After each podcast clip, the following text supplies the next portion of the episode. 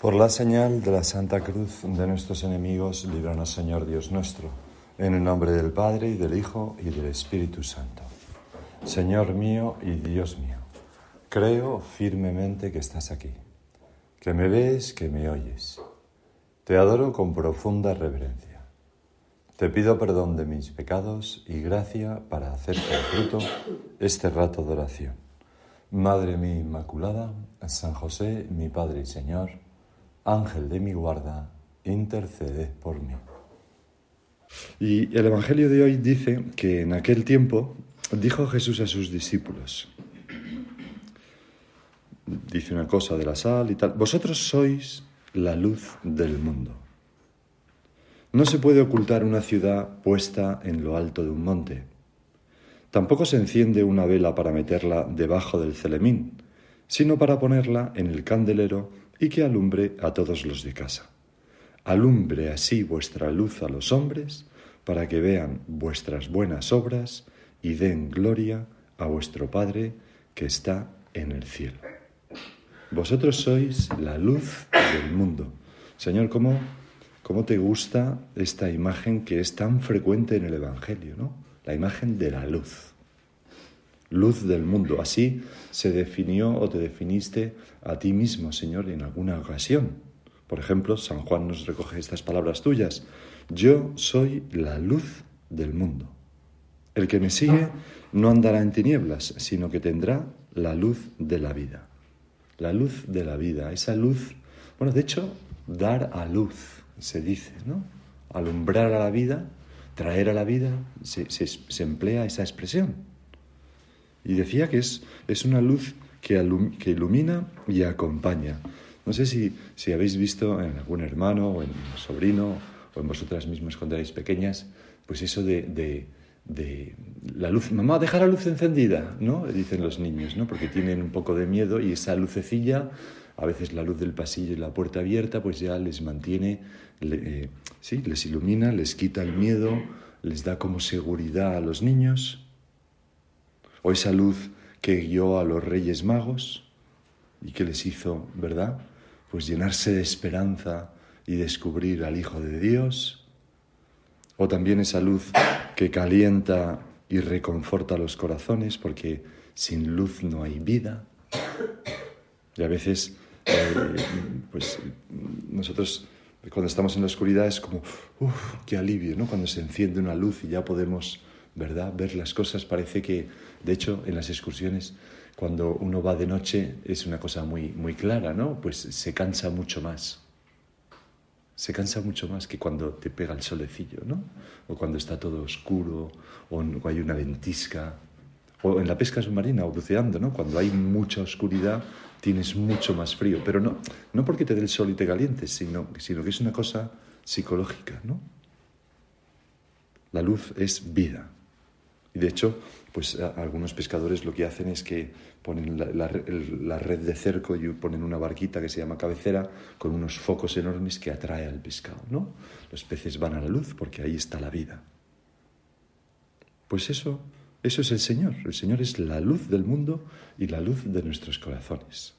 Y Juan, el apóstol Juan, que meditó mucho antes de escribir su evangelio, lo empieza precisamente así. En él estaba la vida, y la vida era la luz de los hombres. Se refiere al verbo, a Cristo. Y la luz brilla en las tinieblas, en las tinieblas de este mundo, con tu encarnación, Señor, nos has traído luz que calienta, conforta e ilumina. Pero las tinieblas no la recibieron. Hubo un hombre enviado por Dios que se llamaba Juan. Este vino como testigo para dar testimonio de la luz, porque por él todos creían para que poder, por él todos creyeran. No era él la luz, sino el que debía dar testimonio de la luz.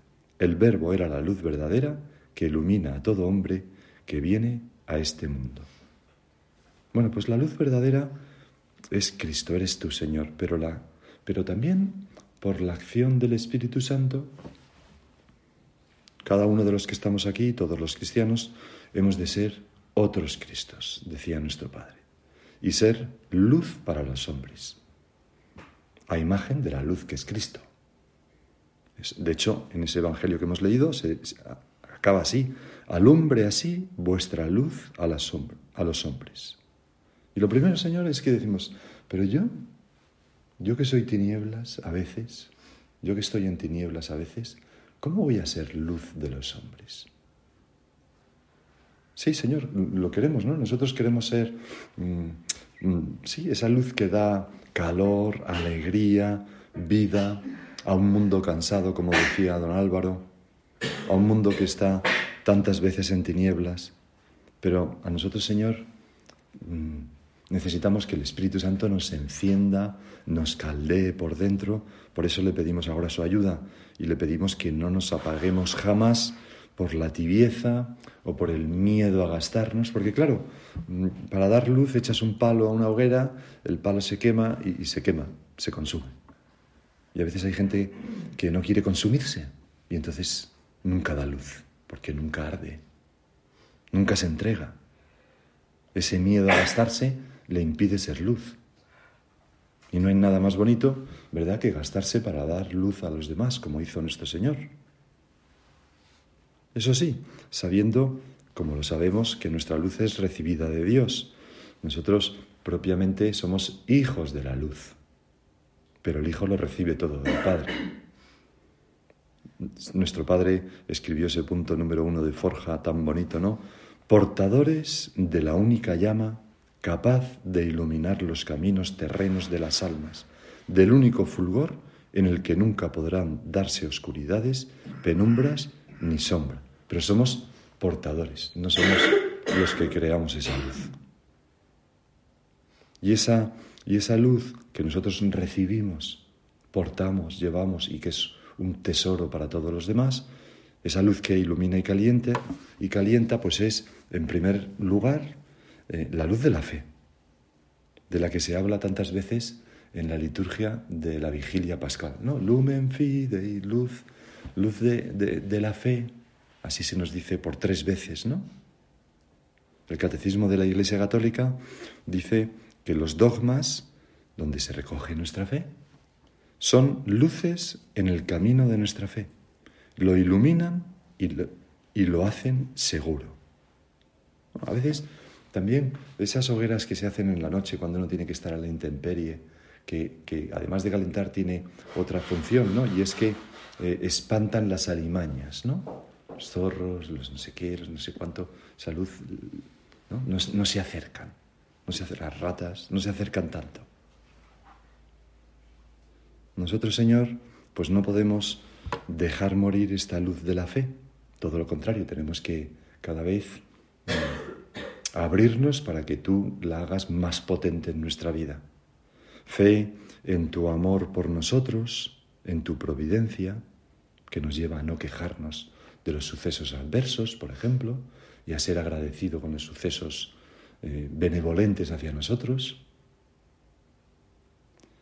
Fe en la Eucaristía, que nos lleva pues a cuidar todos esos actos de culto que tenemos tan bonitos en casa, las adoraciones, las, vamos, las, las bendiciones. Nos lleva pues a, a, saludarte y a pasar tiempo aquí en el sagrario, a contarte nuestras alegrías, nuestras penas. Fe en los sacramentos, que recibimos siempre con piedad y con ansia de recibir esa gracia. Fe en el valor de la cruz, que nos lleva a amar la Santa Cruz y no a rebelarnos contra ella. También la cruz que suponen a veces los modos de ser distintos de los demás o, una persona con la que nos entendemos un poco peor pero que hemos de tratar necesariamente, pues tenemos fe.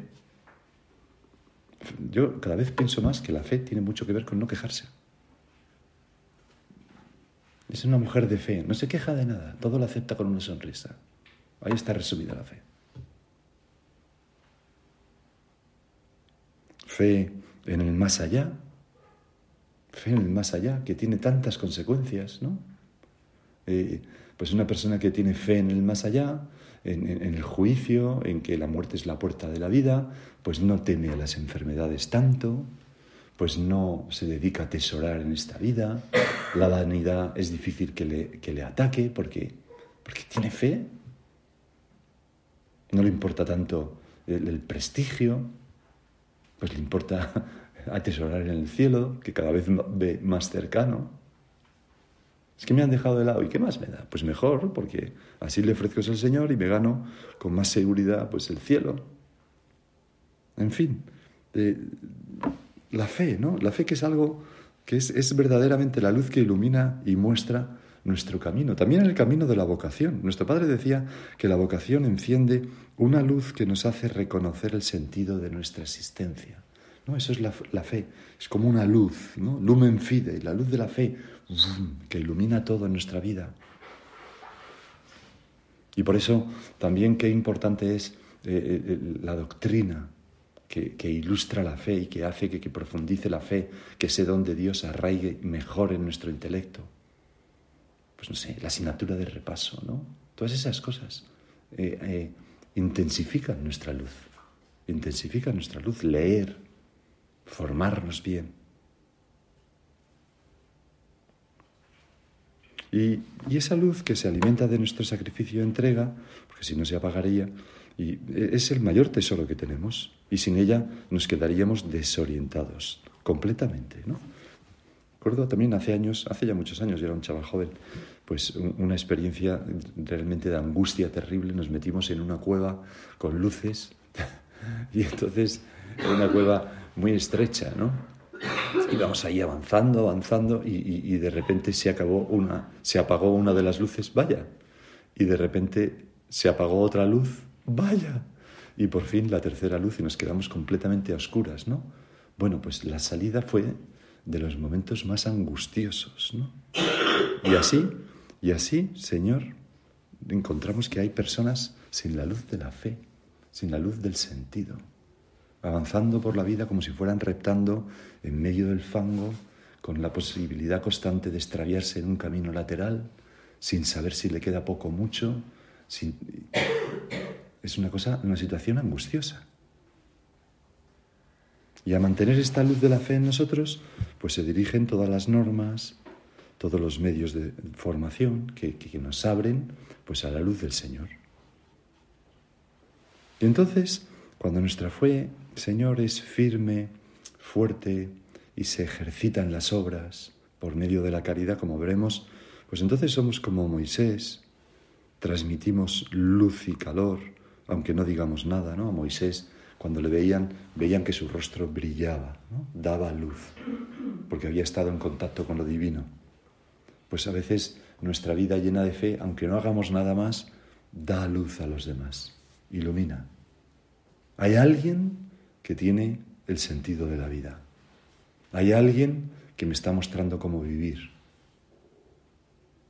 No digas no puedes influir en los demás, pues si eres cristiano, decía San Juan Crisóstomo, es imposible que no lo puedas hacer. Es más fácil que el sol no luzca ni caliente que no deje de dar luz un cristiano. Más fácil que esto sería que la luz fuese tinieblas.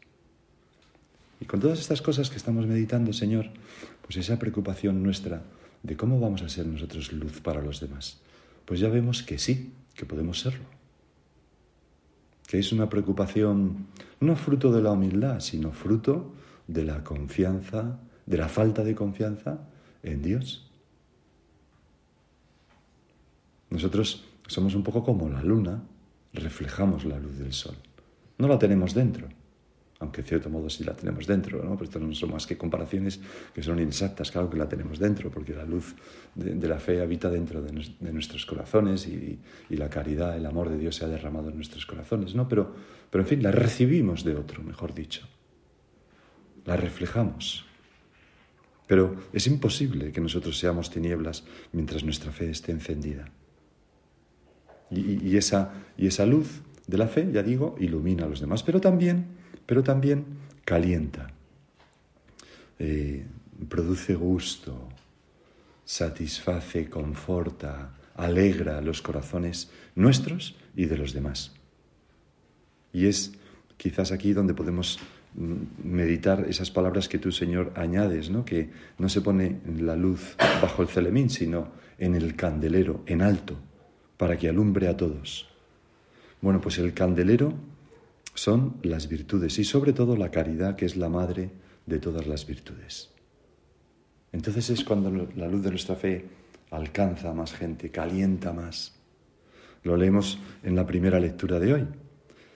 Se recoge una profecía de Isaías. Esto dice el Señor.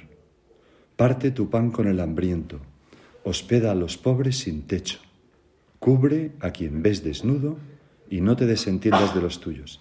Entonces, no antes, entonces, en ese momento, surgirá la luz como la aurora.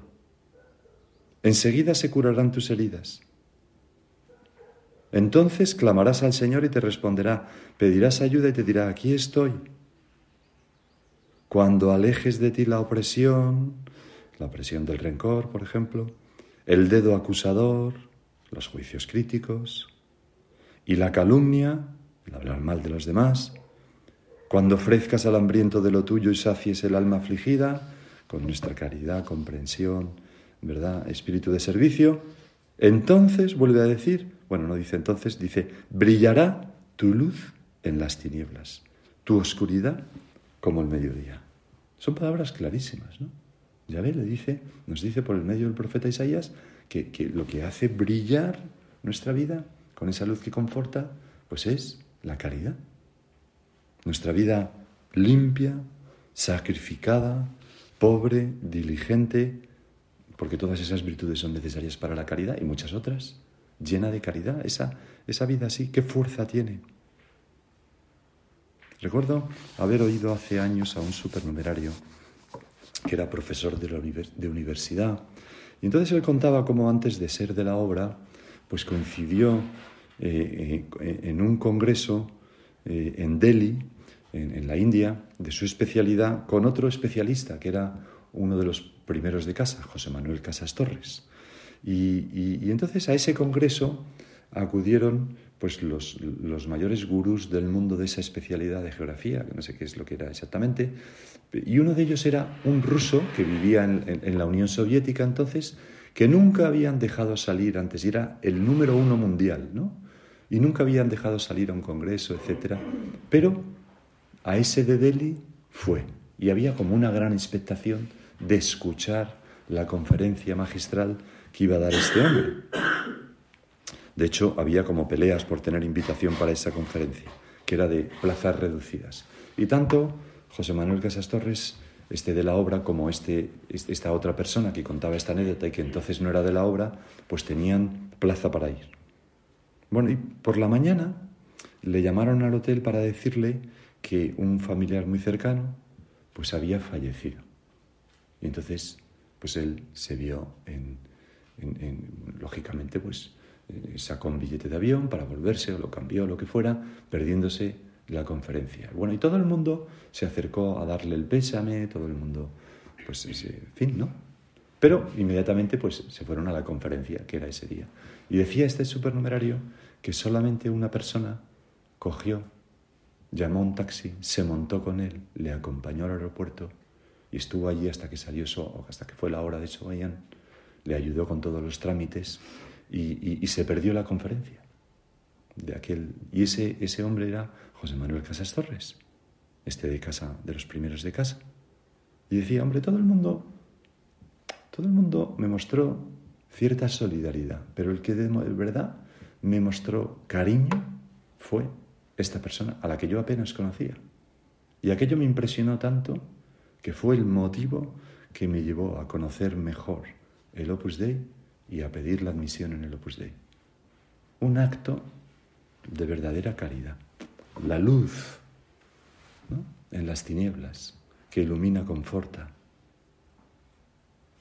Y este, esto, Señor, pues es vivir el mandato tuyo. Alumbre así vuestra luz a los hombres para que vean vuestras buenas obras y den gloria a vuestro Padre que está en el cielo. Realmente la caridad siempre, siempre da gloria ¿no? a Dios. Y, siempre conforta los corazones. ¿no? Estamos hechos para eso. Somos hijos de la luz. Hemos salido de esa luz, de Dios que es amor. Hace unas semanas estuve en el Tubkal, se llama, que es un monte 4180 que está en el Atlas de en el Atlas africano, vamos ahí en esa cordillera, ¿no? al lado de Marrakech.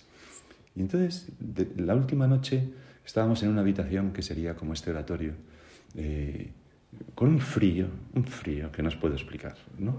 O sea, había hoy una pequeña chimenea, pero ahí había menos 20 grados, o sea, era un frío eh, tremendo. Y entonces los berberes, ¿no? los bereberes que estaban, habían, nos habían hecho de guía, pues sacaron un banjo, unos bongos y empezaron a hacer música y, fueron llegando más bereberes de estos, que, que son musulmanes de religión, pero son gente muy amigable, muy abierta. De hecho, están bastante perseguidos por los árabes de Marruecos, ¿no?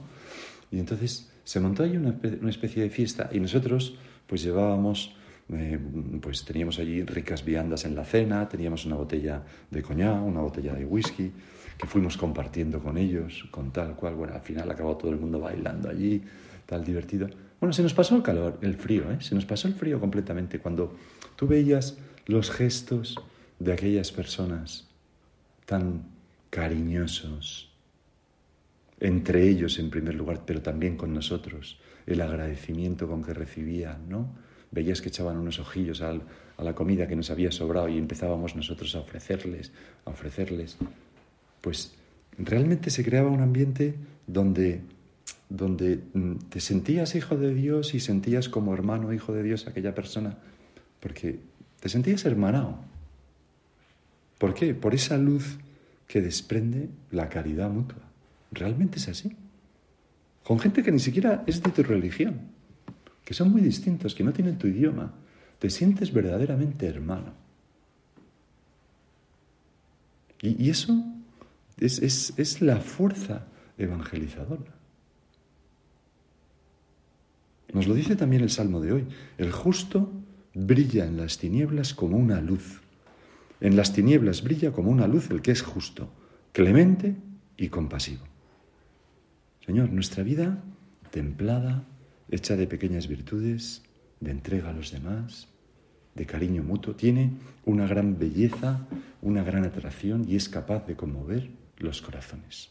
Y por eso, San Juan, en ese prólogo suyo, no, en la carta, perdón, en una carta, en la primera carta, pudo escribir estas palabras.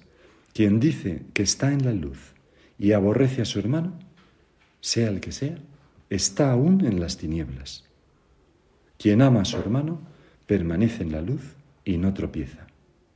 Pero quien aborrece a su hermano está en las tinieblas. Punto, ¿no?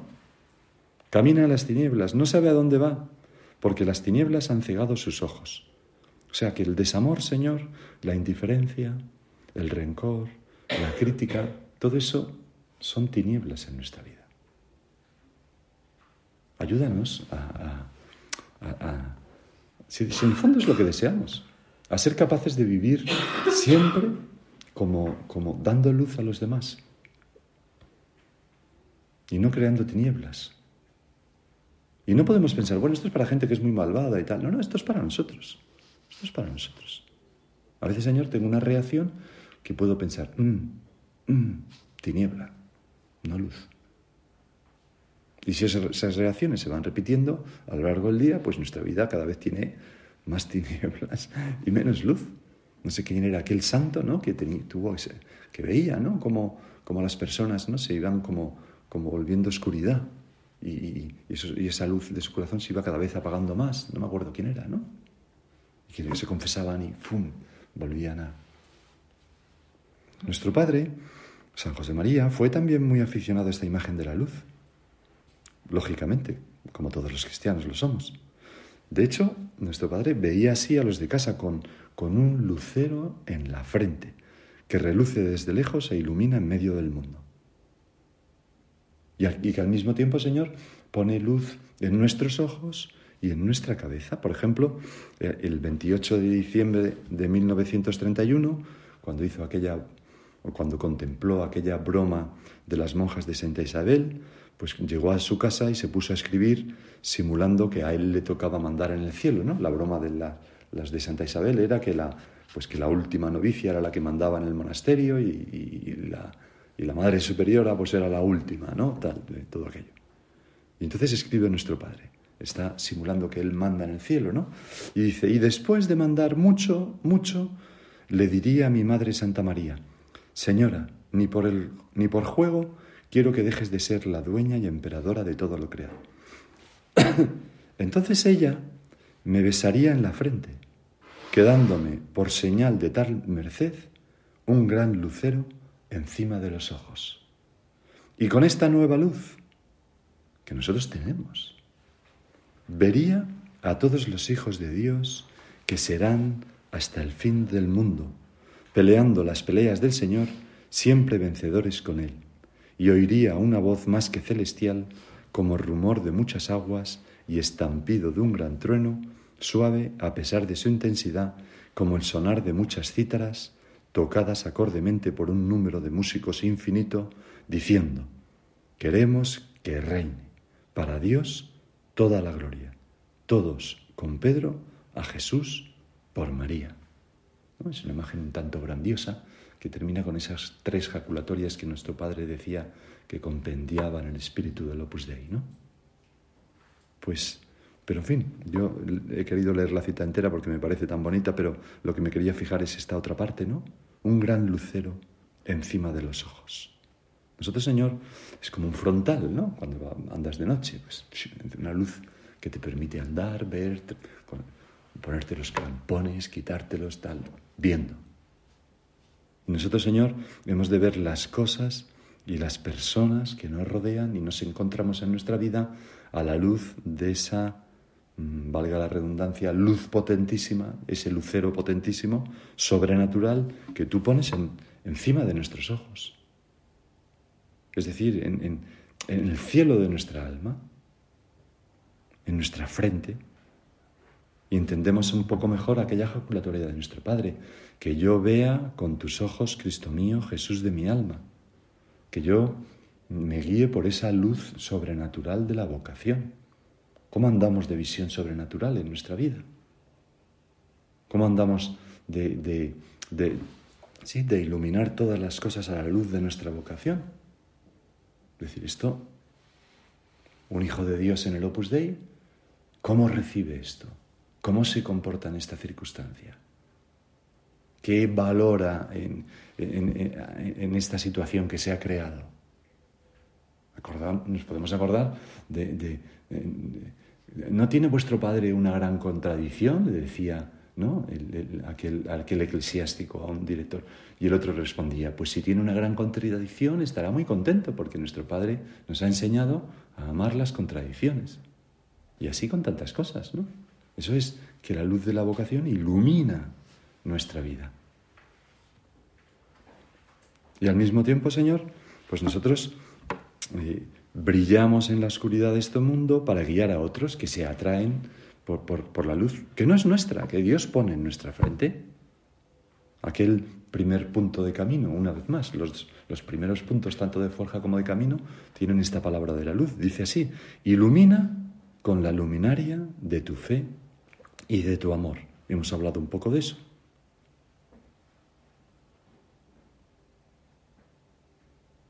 Ya hace muchos años, decía nuestro padre, vi con claridad meridiana un criterio que siempre será válido. El ambiente de la sociedad, con su apartamiento de la fe y la moral cristiana, necesita una nueva forma de vivir y de propagar la verdad eterna del Evangelio.